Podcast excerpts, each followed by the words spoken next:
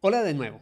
El año pasado me leí este libro, La psicología del dinero, escrito por Morgan Housel. Este libro ha sido un bestseller internacional y habla de todo lo que tiene que ver con riqueza, finanzas personales y la relación con el dinero. Por eso, el día de hoy les traigo los cinco puntos claves de este libro que he leído.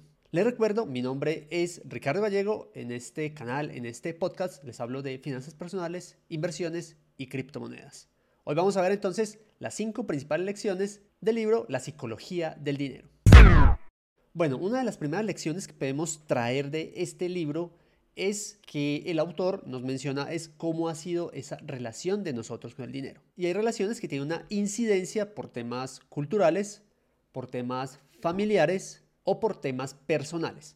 ¿Eso qué quiere decir? De acuerdo al entorno donde nosotros hemos crecido, al tipo de familia, a cómo nos han educado nuestros padres, a los colegios o a las universidades donde hemos estado, a la cultura, al país, a la ciudad, de cómo se desenvuelve. Hemos estado en entornos laborales, como trabajador, como independiente, como emprendedor, o hemos estado en entornos de alguien que tiene empresas, compañías, negocios. Entonces, al mezclar todo esto, lo que es la parte cultural, la parte familiar, y la parte personal, todo eso nos enmarca en cómo es esa relación de nosotros con el dinero. Y lo que se puede decir es, generalmente los entornos educativos no se enfocan en generar un tema de finanzas personales como para la persona a largo plazo. Los enfoques educativos es más orientados como a que alguien sea un buen trabajador y no tanto a que monte sus propias compañías o que tenga sus emprendimientos. Entonces, esto ha sido muy arraigado porque, como yo les comentaba también en algunas oportunidades, como les he comentado, casi que el sistema está creado es para que nosotros como personas tengamos una educación muy estricta, pero bajo unos lineamientos muy precisos y como si todos fuéramos iguales. Y no, es muy diferente a lo que se le puede exigir, por ejemplo, a un pescado de un león o de un avestruz o de un águila. El pescado es bueno para nadar. El águila es buena para volar, y el león se desenvuelve muy bien en la selva. Lo mismo pasa con las personas. No todos deberíamos aprender lo mismo específicamente, los mismos tiempos, con campanas, con horarios. Eso lo que hace es restringir nuestra capacidad de pensamiento, nuestra capacidad de análisis. Con respecto a las finanzas personales, eso ha sido muy marcado también en nuestros entornos educativos.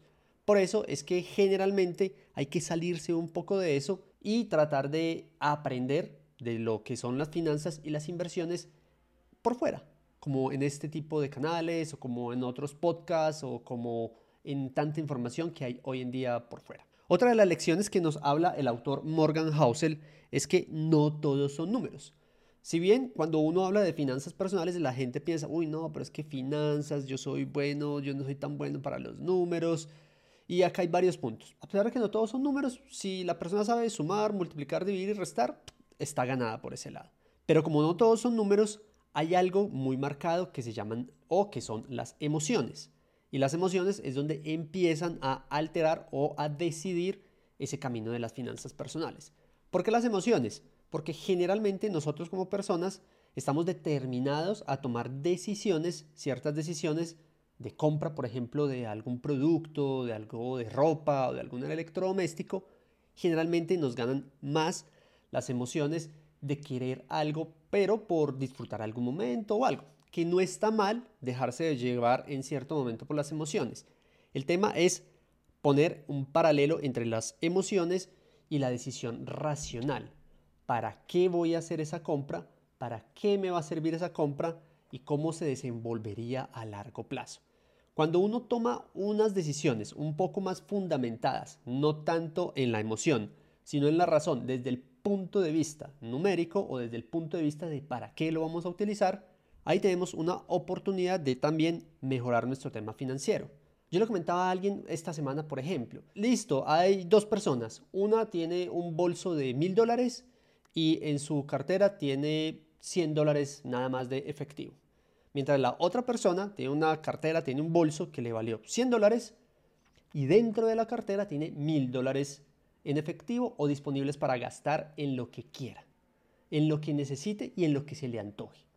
Resulta que esa primera persona que compró la cartera de mil dólares y solo tiene 100 dólares en su bolso, pues va a estar muy limitada para tomar decisiones. Y muchas veces esa cartera se ha comprado a cuotas o algo y se la deben precisamente al banco.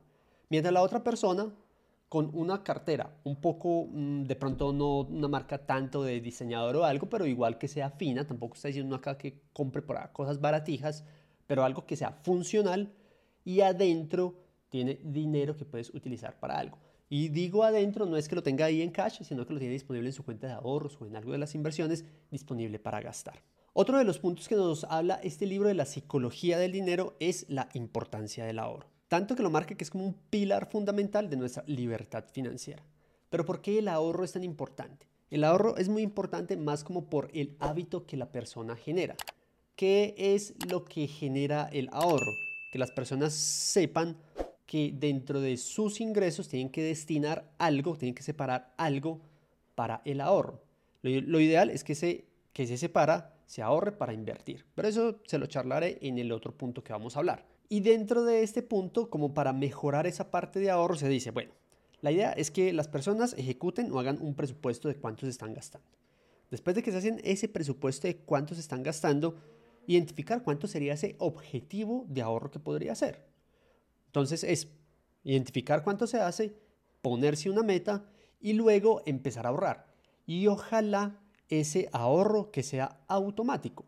Es decir, si el ingreso cada mes son 5 mil dólares y puedes tener 500 dólares a ahorrar, mirar cómo automáticamente yo le digo al banco o a alguna entidad que me los saque o a un fondo de ahorro que me los saque automáticamente y que me los lleve al ahorro o programar un ahorro automático. Hoy con tantas cuentas que se autogestionan, es muy fácil hacer esas programaciones. Para seguir complementando esto es, si ves que no tienes identificado la disponibilidad para ahorrar, es cómo reducir un poco los gastos de acuerdo a esa análisis o esa descripción que se hizo al principio, es cómo reducir un poco los gastos, aunque ustedes saben que pues yo soy de la escuela que no hay que reducir los gastos al tope, sino más bien buscar ingresos que nos paguen esos gastos. Solo que, que es lo importante, que uno sí tiene que aprender a manejar desde lo poco para administrar lo poco, para luego administrar cuando ya tiene bastante capacidad.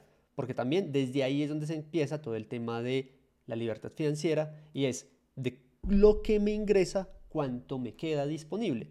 Y eso solo se logra aprendiendo y gestionando los ingresos y los gastos.